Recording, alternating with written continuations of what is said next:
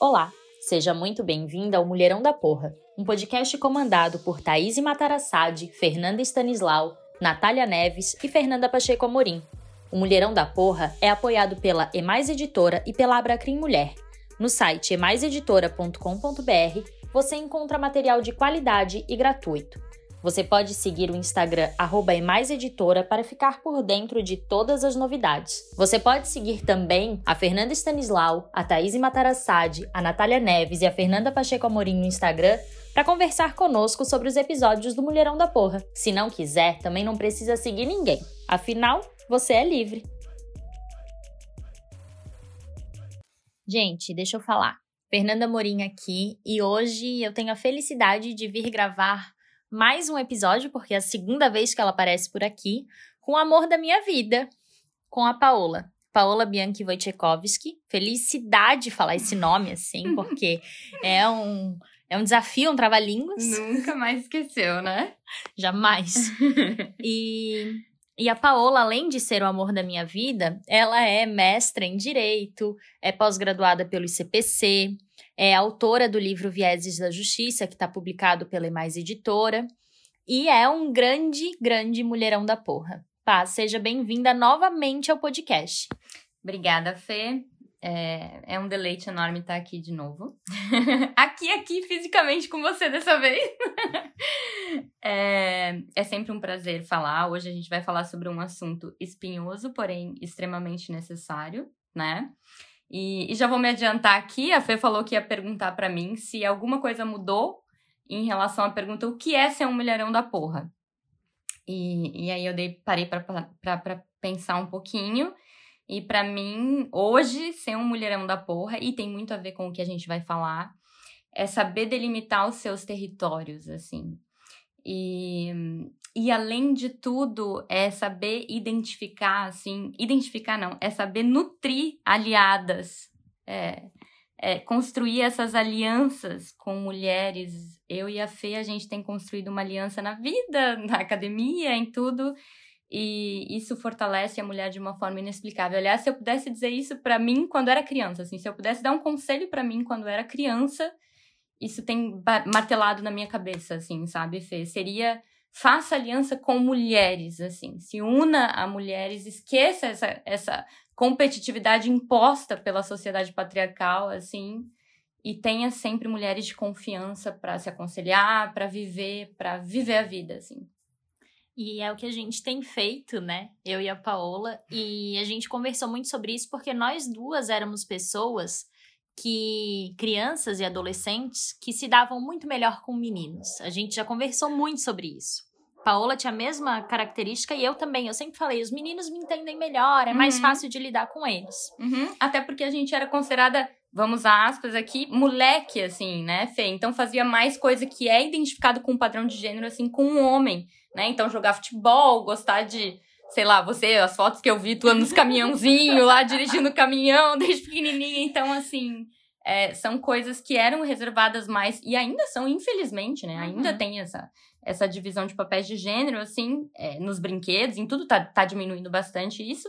Mas então a gente acabou tendo mais amigos homens, né? Uhum. E, e, dizia e sentia orgulho, diz, ah, porque e quantas mulheres a gente escuta falarem isso, né? Sim. É, que, ai, não, mas eu me dou melhor com homem, mulher é muito difícil, mulher não sei o quê, assim, né?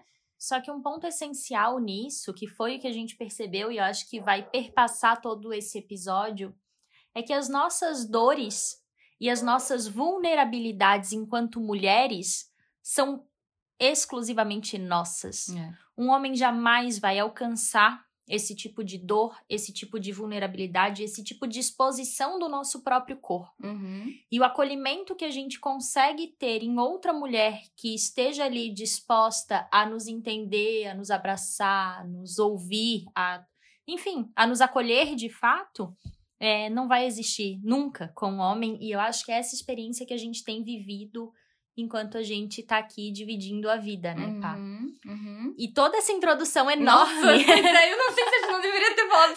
Quando eu falei que era um assunto tão espinhoso quanto necessário, acho que eu deveria ter falado o que é.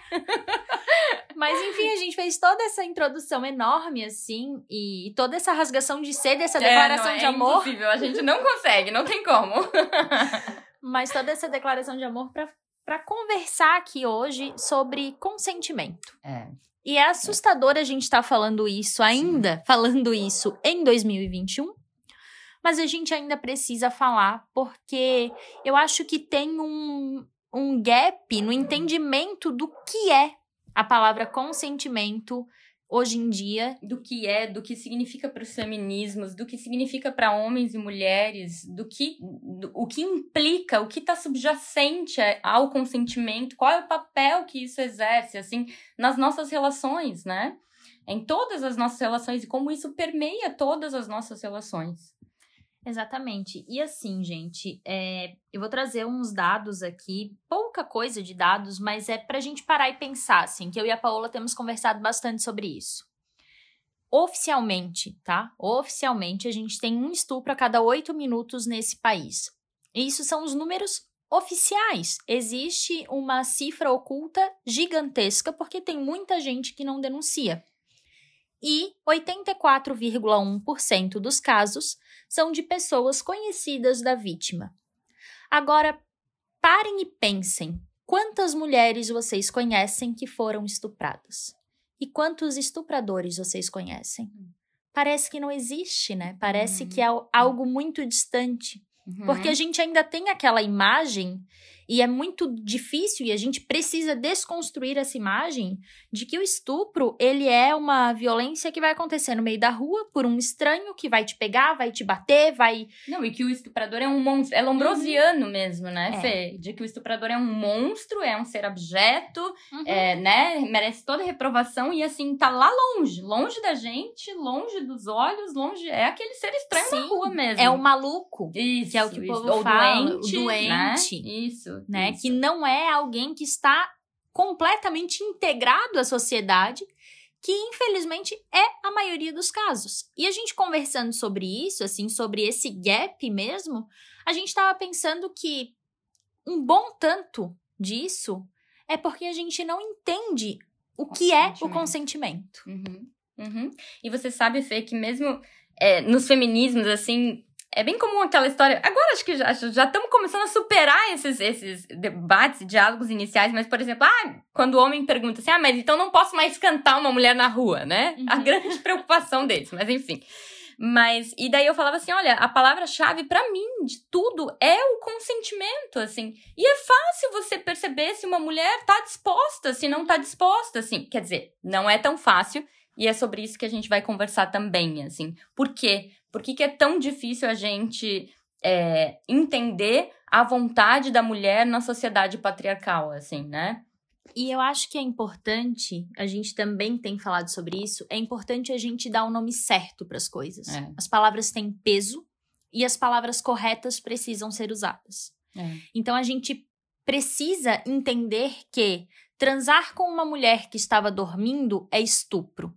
Uhum. A gente precisa entender que transar com uma mulher que está bêbada, ah, ela bebeu e ela não devia ter bebido, não me interessa o motivo, é estupro. Uhum. A gente precisa entender que quando a mulher tá ali, ah, não sei se eu quero, ah, e o cara insiste, é estupro. Uhum. Tirar a camisinha. Com uma mulher sem camisinha, ou é, é, quando ela diz que não, né? É, é estupro. Não tem, ah, é violência. Não, o nome correto disso, gente, é estupro. E isso está diretamente vinculado com a ideia de consentimento.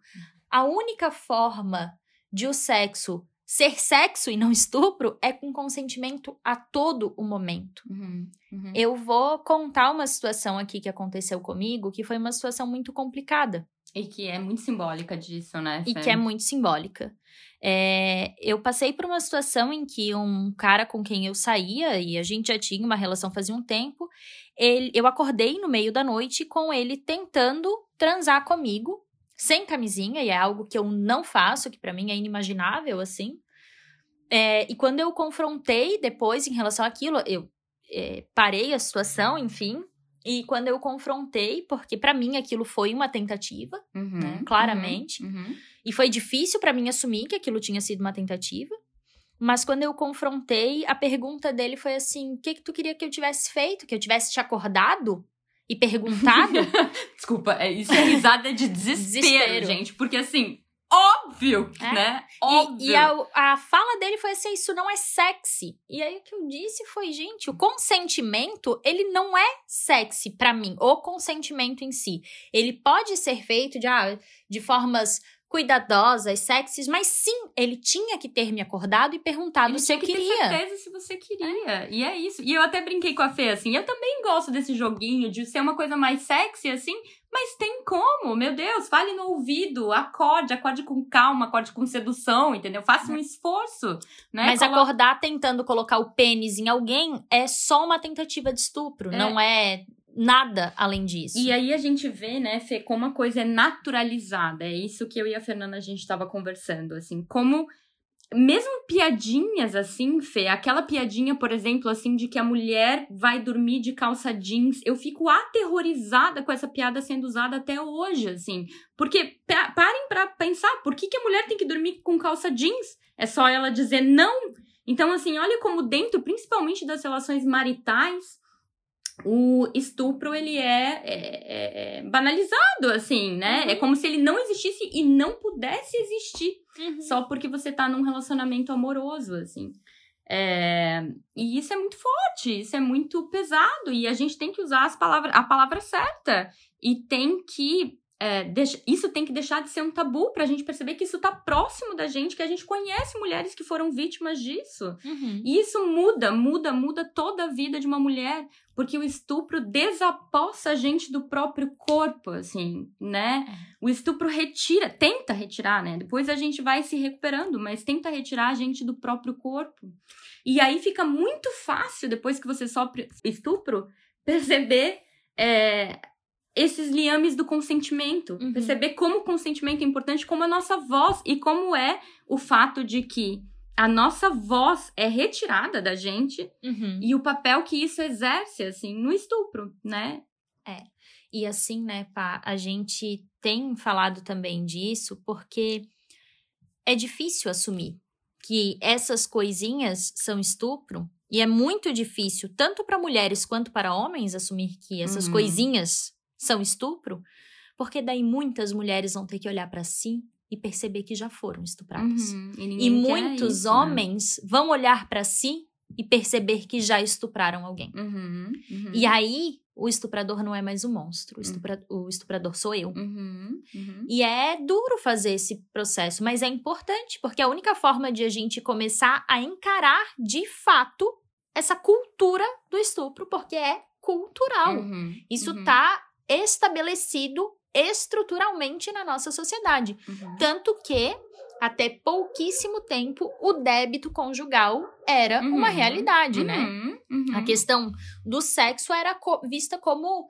É, estrutural, obrigação, obrigação é, é. dentro do casamento, assim. Uhum. Isso... Tem, tem jurisprudências bizarras, né, bizarras, né, Fê? falando como. Até tem, tem várias jurisprudências de, da década de 90, assim, ou seja, é ontem, em termos históricos, isso é ontem, assim, né? Falando que sexo anal não era uma obrigação, mas o sexo vaginal era uma obrigação. Então, até debatendo as minúcias do que era uma obrigação uhum. ou não para a mulher dentro do, do, do, casamento, né? O meu TCC da graduação foi sobre estupro marital. Uhum. E eu fiz uma análise de uma decisão do Tribunal de Justiça do Mato Grosso do Sul de 2000 e 2012, se eu não me engano. Tá. Em que os desembargadores falaram assim que se a mulher apanhava para tudo, se a esposa apanhava para tudo, ela apanhando para sexo não era estupro, justificando assim o tempo todo e, e, tirando a ideia do estupro do estupro marital, dizendo que aquilo não existia. Uhum. Então, assim, a gente tá falando, década de 90, isso tinha com muito mais frequência, mas eu tô falando agora de 2012, uhum. sabe? Um negócio uhum. Absurdo, absurdo.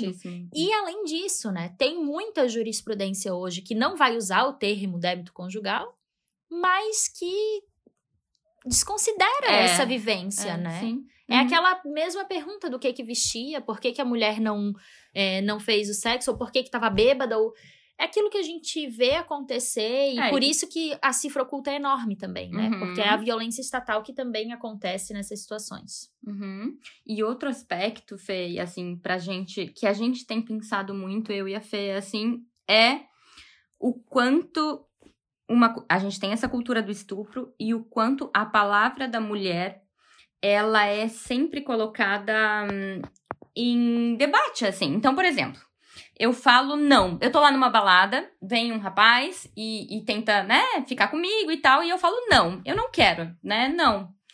E aí ele insiste. Isso é visto como, ah, insiste mais um pouquinho que vai dar certo, assim. Os joguinhos, né? Os de joguinhos, sedução. os joguinhos de sedução. Só que nesses joguinhos de sedução, a palavra da mulher é sempre questionada. O nosso não nunca é não. O nosso é, é, eu não quero é sempre visto como ah, pode ser que ela esteja fazendo jogo, ou ela tá querendo dizer outra coisa, ou eu tento mais um pouco e consigo. E de fato, isso por vezes acontece, né? A gente Porque a gente é ensinada a isso também, né? A gente é ensinada que a gente não pode ceder de primeira, porque senão Isso. isso é coisa de vadia. Isso, isso. E aí, olha como isso vai nos desmantelando Uhum. o tempo todo, porque isso legitima atitudes de pessoas que daí não vão entender o não como não, Uhum. porque a gente é ensinada que o nosso. O nosso querer Uhum. não pode ser um querer assumido e potente e agente. Perfeito, perfeito, perfeito. E é uma loucura isso, gente. Eu, eu tô me empolgando aqui, mas eu É, acho isso completamente louco.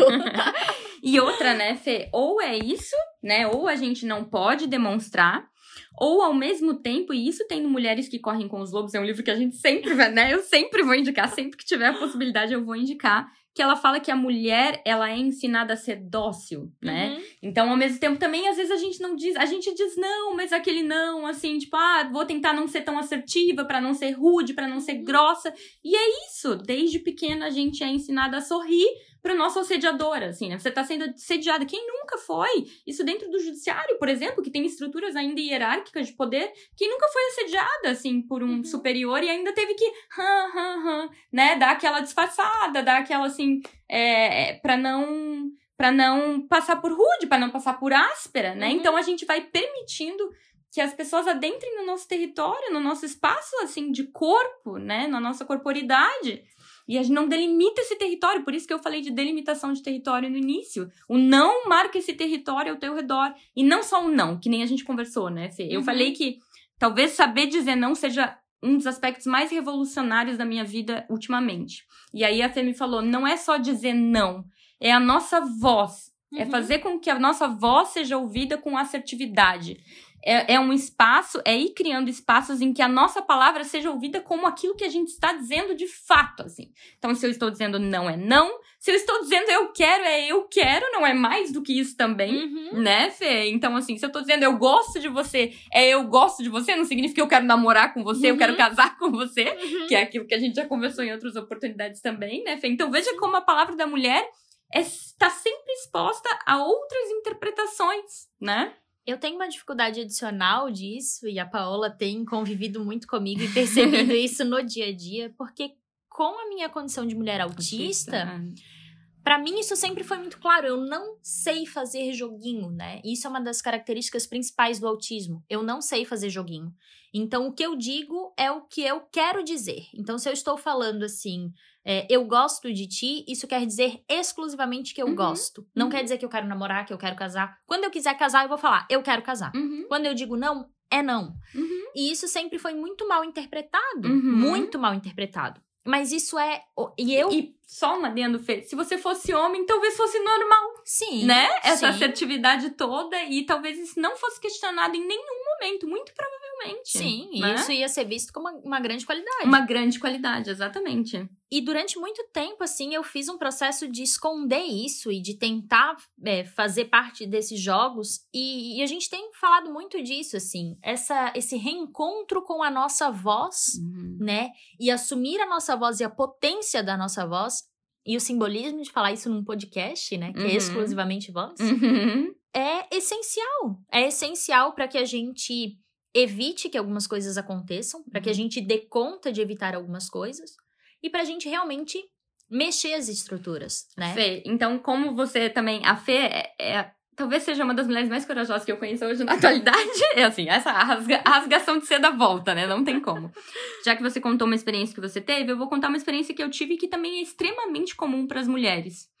É, eu, eu também estava mantendo um relacionamento sexual, assim, e aí ele. Ah, vamos sem camisinha, vamos sem. Mesma coisa, né? Vamos sem camisinha, vamos sem camisinha. Não, não, não, não, não. E eu falei, não, sai, né? E aquela coisa. é, eu falei um pouquinho mais com. ah, com aquela cautela que a gente tem, assim, não vou, né? Não vou, vamos, vamos, vamos ter jogo de cintura. Não, não, não.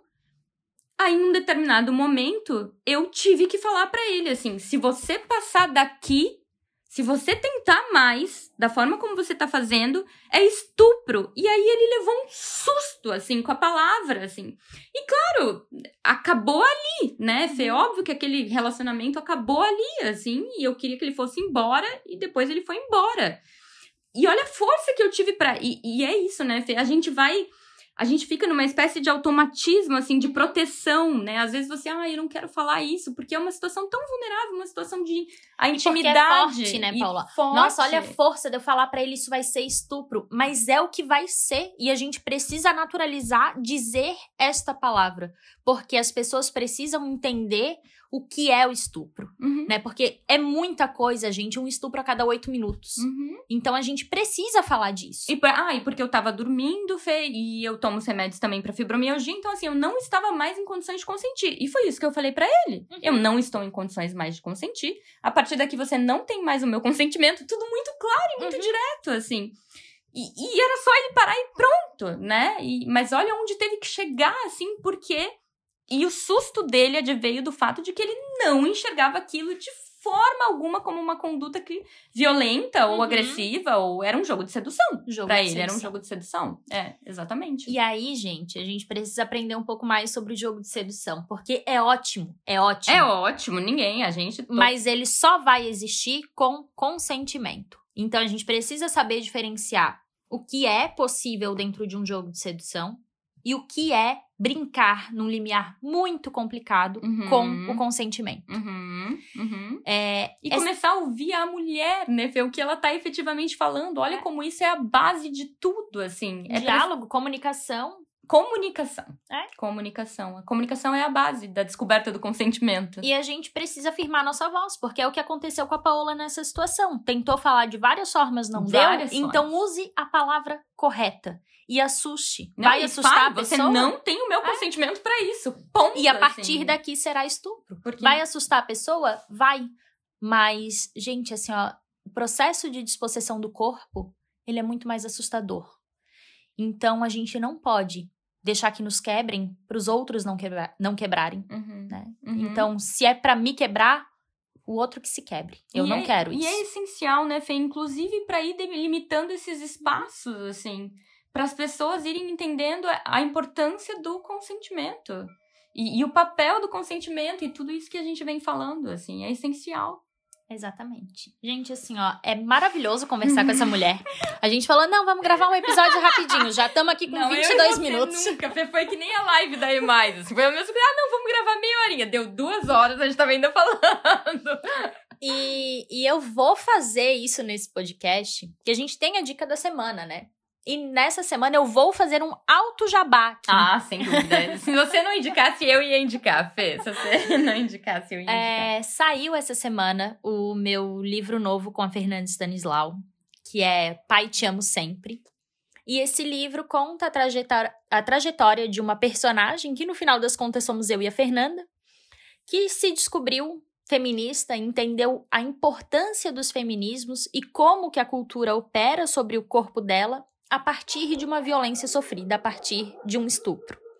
Então, é um livro que vem com um alerta de gatilho na capa, porque ele trata de questões muito difíceis. Mas é um livro que tenta dialogar e mostrar como é, os machismos e como a cultura opera sobre os nossos corpos, no nosso apequenamento, nas menores coisas, né? Uhum. Então, eu recomendo fortemente meu livro. eu também, eu também.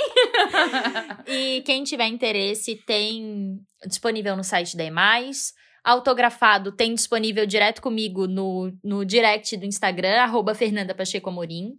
E eu tô ansiosíssima para que vocês leiam, para que vocês me digam e digam para Fê e Stanislau também o que, que vocês acharam, porque a gente escreveu com muito amor, nos colocamos inteiras naquelas páginas a capa foi ilustração minha, tem a minha letra e a da Fê. É, a parte interna, a ilustração minha e da Fernanda. Tá lindo, tá lindo, gente. Tá um, um livro, assim, impecável. Eu falei, é, trata com ternura, mas ao mesmo tempo com vigor é, de um assunto que é isso, é áspero, é pontiagudo, vai, machuca, mas é extremamente necessário, assim. E, e, e, e, fala disso, fala do consentimento, fala da voz, fala da palavra, fala da potência, né, feminina.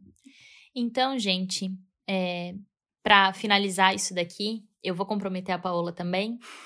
Quem precisar conversar sobre isso, quem quiser dialogar sobre isso, uhum. os nossos Instagrams estão sempre abertos. Perfeito, é. E a gente está sempre aqui para quem, para qualquer mulher que precisar, porque a melhor maneira de a gente lutar contra isso né? é estando muito juntas. Uhum. E a uhum. gente, eu e a Paola, estamos percebendo isso cada dia mais, porque cada dia mais a gente está se comunicando mente a mente, assim. uhum, assim. Uhum. Não, a gente não precisa nem mais falar, assim. E, mas a gente está à disposição para quem precisar disso, porque a gente precisa lutar contra essa cultura. E, e você não tá sozinha. Você Nunca, não passou jamais. por isso sozinha, assim. Muitas mulheres passaram junto com você. E conversar cura. Cura. E falar cura.